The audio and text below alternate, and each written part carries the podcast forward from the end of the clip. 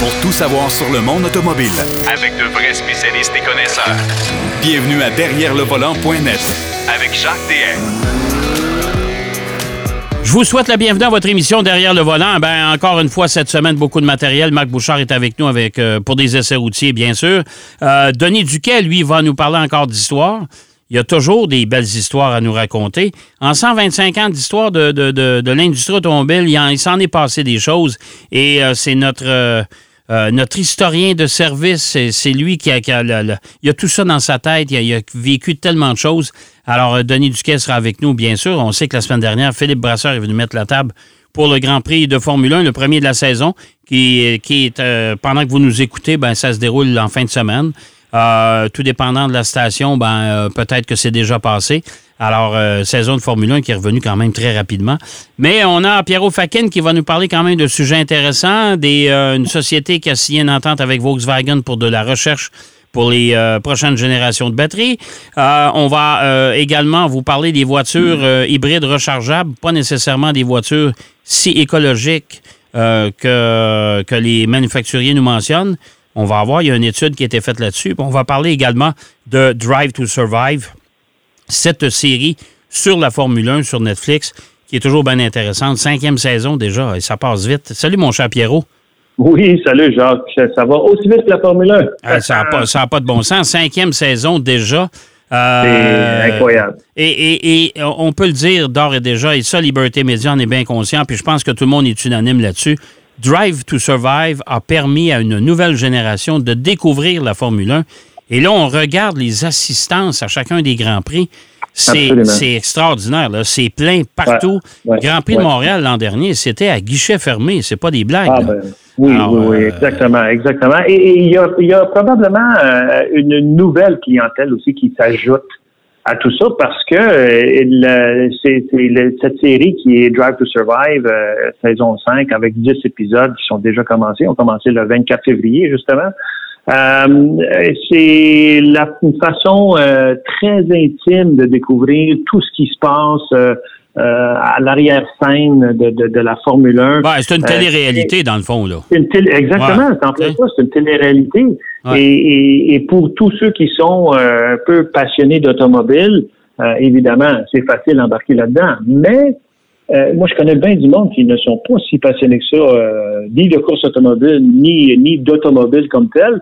Mais ils regardent ça parce que les, la, la trame, si tu veux, la trame du suspense et toutes les, les, les va-et-vient entre les Ouais. pilotes, les, les directeurs et tout ça, fait en sorte que ça amène une, une intrigue euh, incroyable et, et ils ont super bien capté euh, ce phénomène-là, les gens de Drive to Survive. Ouais. Euh, c'est vraiment fascinant. Il y a 10 épisodes et on va voir le- un genre de résumé, si on veut, de la saison passée, qui était une saison qui n'a pas manqué de drame comme à chaque année en Formule 1. Ah, ben non, c'est sûr. Euh, et déjà, à partir de la deuxième émission, on voit comment Toto Wolff est dans tous ses états parce que la, la voiture Mercedes qui a tellement dominé durant les quasiment 7 ou 8 dernières années, où ils ont même gagné le championnat euh, des constructeurs pendant tellement d'années, euh, est hors de lui parce que Toto Wolff... Le l'auto marche plus, euh, le- l'auto L'auto avance pas. euh, euh, il y a le marsouinage. le marsouinage euh, qu'on pas réussi à le- corriger. Ils ont réussi à le corriger en fin de saison, mais euh, Oui, ça a oui. été long. ça a été long. Ça a été Ouais. long, puis écoute, ils ont, ils ont voulu même passer par des changements de réglementation. Ouais, ouais, ouais, pour tout à fait. Formule 1, Tout à et fait. ça a failli, ça a failli euh, prendre tout le monde de surprise, tout ça, là, puis finalement, ça- il n'y a, a pas eu de changement de règlement. Mais ils se sont euh, re- relevés les manches, puis, euh, puis ils ont travaillé fort pour euh, rendre la voiture compétitive. Euh, L'autre, un autre épisode qui, devait- qui, qui devrait être intéressant, c'est l'épisode numéro 4, où justement, euh, il y a euh, Charles Leclerc chez Ferrari qui a une bonne prise de bec avec Mattia Binotto, qui était le directeur Ah, technique. mon Dieu, oui. Ben oui. À des décisions, euh, disons-le, extrêmement douteuses et décevantes par rapport à, à des choix d'écurie de ne pas utiliser les bons pneus, de ne pas être prêt avec certaines choses. Non, non, de se tromper Euh, de pneus, des erreurs, des, des- ah. des erreurs de débutants, là, ça n'avait pas de bon sens. Et Ça Binotto, pas de bon et- et sens. Binotto a per- a perdu son boulot chez Ferrari à cause de ça, parce Ben que oui. Ferrari avait une Ben- excellente voiture. Euh, capable de concurrencer aisément avec les Red Bull, au moins, Eh, euh, mais des erreurs dans les puits, absolument des erreurs stratégiques euh, impardonnables. Ah, euh, monumental, ah, monumental. Des, erreurs que même pas une équipe amateur euh, fait parfois. Là. Et, et là, parce qu'on parle de Ferrari quand même, tu sais, ça fait euh, depuis des années, c'est- c'était la première écurie à, à s'inscrire là, au championnat du monde. Ben, c'est la 50. plus vieille écurie en C'est Formule 1. la plus vieille écurie en. Formule 1. Ouais. Et là, tu fais des, des gaffes comme ça, c'est c'est inacceptable. Et ça a évidemment coûté la, la job à Mattia Binotto, qui a été remplacé par M. Vasser. Ouais. Euh, et, et cette année encore, la voiture devrait être super compétitive. Euh, même que je te dirais dans les dévoilements d'avant-saison, euh, c'était pas mal celle qui a eu le plus engouement euh, parmi euh, les, les dévoilements. Ouais. Mais euh, c'est Drive to Survive qui va nous euh, faire de l'entertainment pendant tout le temps qu'on Ouais. veut. On peut suivre Ouais. tout ça pendant la- le début de saison, même de la F1. Euh, et finalement, M. Verstappen a, euh, a s'est mis d'accord pour la saison 6 Euh, qu'il devra participer. Ouais, parce qu'il voulait pas. Hein. Lui, là, ça Non, l'intéressait non, pas. jusqu'à date, euh, lui, il n'était pas d'accord avec euh, certaines euh, certaines prémices du scénario, si on veut, de, de, de, de, Drive to Survive, Ouais, des gens ouais. de Drive to Survive. Mais là, finalement, tu sais, il y a deux championnats euh, sous la ceinture. Euh, il me semble qu'il pourrait. euh, Ben là, il est plus calme. Il est plus calme. Puis d'après moi, il Oui, ne voulait oui, pas oui. participer parce qu'il voulait pas qu'on voit ses crises. Ah, probablement. Euh, Donc, ouais, ouais, écoute, t'as pas- t'as c'est- facile, c'est monsieur. la télé-réalité, on voit tout, hein? Ouais, ouais. Ah, Alors, euh, il est un peu, euh, on appelle ça de l'orgueil, euh, parfois, Ouais, monsieur. mal placé, mal Ouais, placé. Ouais. fait que, euh, écoute, on va suivre ça, bien sûr, attentivement. Euh, Oui. euh, une étude qui a été effectuée sur les voitures hybrides rechargeables, les fameuses PHEV, on commence à en voir de plus. Oui, en plus, oui. euh, qui semble-t-il est le meilleur des deux mondes, c'est-à-dire qu'on a un moteur à combustion euh, de plus Oui. petite cylindrée, euh, on associe une batterie à ça. Et euh, la batterie peut propulser le véhicule sur de courtes distances. À date, c'est entre 50 et 70 km annoncé tout le temps. Là. À peu près. À peu près. Annoncé. alors, c'est supposé des voitures très écologiques, mais ça, c'est les constructeurs qui le disent, mais apparemment que ce que les constructeurs disent puis la réalité, c'est deux. Euh, exactement. Écoute, c'est sur euh, Green Car Reports. Là, c'est un site web qui parle de nouvelles technologies, surtout de green car, tout ce qui est Ouais. vert, là, et l'hybridation des voitures et vers quoi on s'en va. Euh, et là, c'est une étude qui a été menée euh, en Europe euh, avec euh, différentes voitures. On parle de BMW série 3, euh, Peugeot 308 qu'on n'a pas ici et Renault Mégane. Mais mettons la BMW, c'est un bon benchmark parce qu'on on, on l'a ici en Amérique du Nord. Ouais. Euh, et elle, comme, et, elle est euh, c'est le modèle 330E euh, OK. pour ceux qui euh, veulent vraiment savoir. Les tests ont été euh, exécutés par l'université euh, de Graz, euh, l'université de technologie de Graz qui est en Autriche, et euh, ils ont commencé par charger les voitures, ces trois modèles-là, à Ouais. 100 Ouais. Euh, ils se sont rendus compte que la BMW émet trois fois plus de CO2 euh, sur une route d'à peu près une cinquantaine de kilomètres que euh, que clame, si on veut, BMW. Ah, Hein? Là, c'est une étude indépendante. Là, Là, c'est une université qui teste, un peu comme quand Volkswagen s'est fait prendre là, pour leur, leur oh, ouais, ouais, ouais. hybrides, là. ouais. Bon, là, on fait des tests avec des différents instruments et on nous dit que, justement, il y a trois fois plus de CO2 qui, qui, qui est euh, émis par la BMW. Euh, la Peugeot, 20% de plus que qu'est-ce que la, la, la compagnie mère, la maison mère euh, réclame. Et aussi euh, 70% de plus pour la Renault Mégane.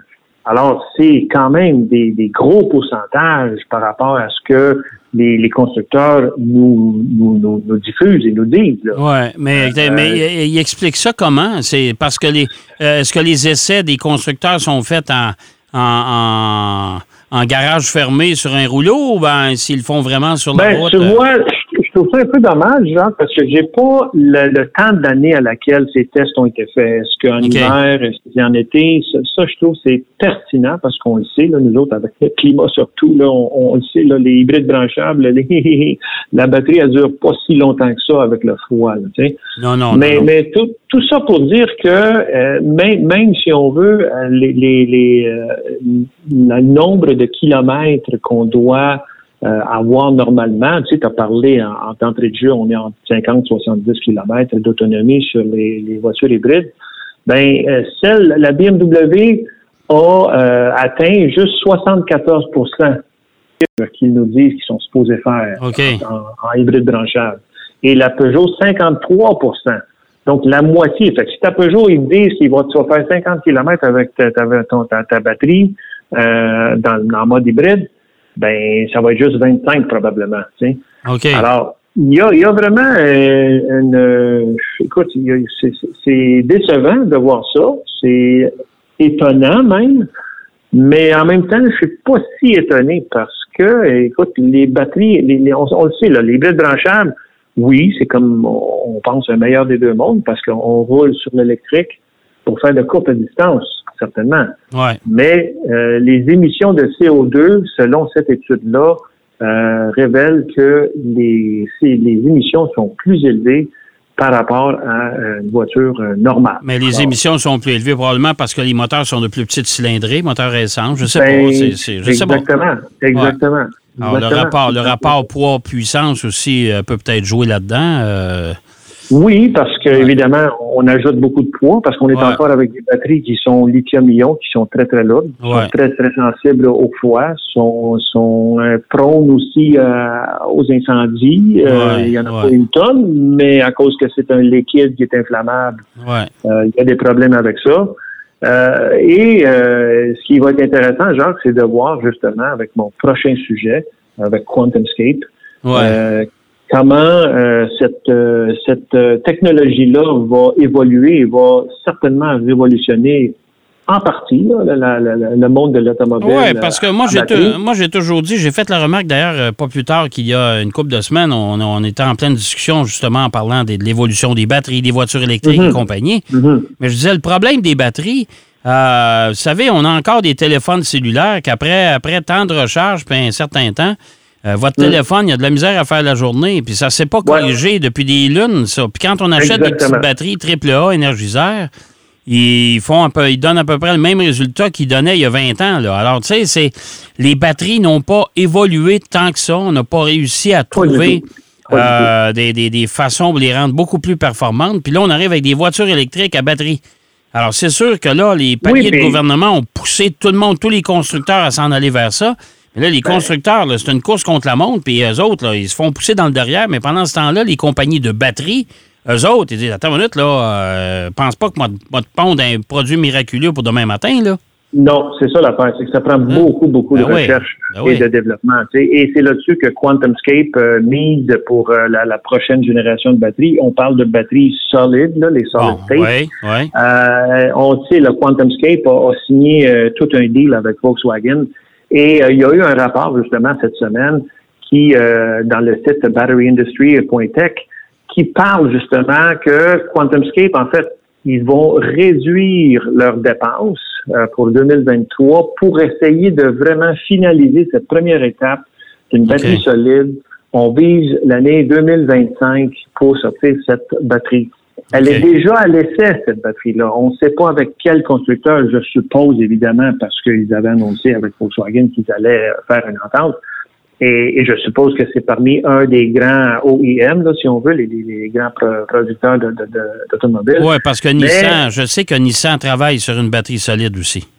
Oui, exactement. Euh, il y en a plusieurs qui travaillent, là-dessus. Oui, exactement. Donc, QuantumScape, qui est un gros joueur là-dedans, euh, vont réduire leur coût pour justement essayer d'arriver à produire cette première batterie euh, solide à 24 couches, qu'ils appellent la A0 Milestone.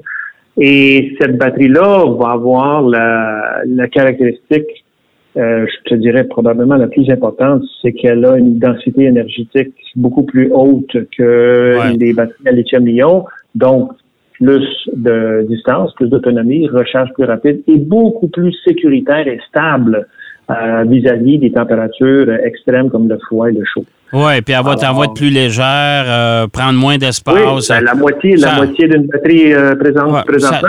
Dans le fond, ça a toutes les qualités, là, comparativement aux batteries qu'on connaît actuellement. Oui, oui. Et ça, c'est juste une première génération de ces batteries-là, parce qu'après ça, on va continuer à évoluer là-dedans. Ah, ben oui, après ça, on va trouver des façons de faire. Mais tu sais, si on se retrouve avec un pack batterie qui est beaucoup moins lourd, euh, qui prend la moitié moins de place. Ça veut dire que pour le même espace dans un véhicule, on va pouvoir mettre deux packs batteries, ce qui va En faire que l'autonomie va être pratiquement doublée. Euh, mais l'autre phénomène aussi, c'est, puis on en parle de plus en plus, puis ça a été critiqué, c'est le nombre de véhicules utilitaires sport qu'il y a sur le marché. Euh, Ah, oui. Toujours un peu plus gros. Euh, Même si on les sort électriques, ça consomme quand même beaucoup d'électricité, ça consomme plus. Je pense qu'il va falloir se faire une espèce de, de, de- de- de- de- d'exercice de conscience puis de dire, regarde, on va, on va revenir On aux, voitures.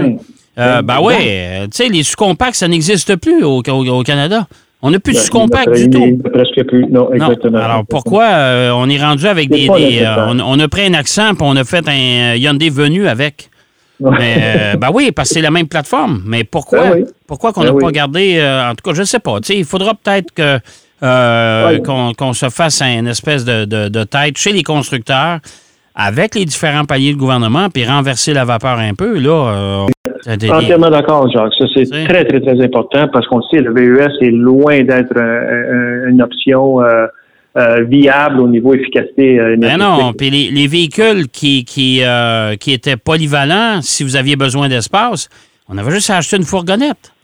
Et voilà. D'une- non, fourgonnette, c'est euh, mais là, On va en euh, avoir quelques-uns, mais, mais c'est pas nécessaire que Non, tout non, le non, monde aille vers ça. là, c'est la mode. Alors, on suit la mode, n'est-ce pas? Eh oui, c'est Ouais. en plein ça. Hey, euh, merci, mon cher Pierrot. Bien intéressant. Puis, euh, évidemment, on va, se reparler, on va se reparler la semaine prochaine. Absolument. OK. Merci, Pierrot. Alors, Pierrot Fakin qui nous parlait, bon, les prochaines générations de batteries, on a bien hâte. Euh, voiture PHEV, pas nécessairement si écologique que ça, comme on le dit, en tout cas selon les constructeurs.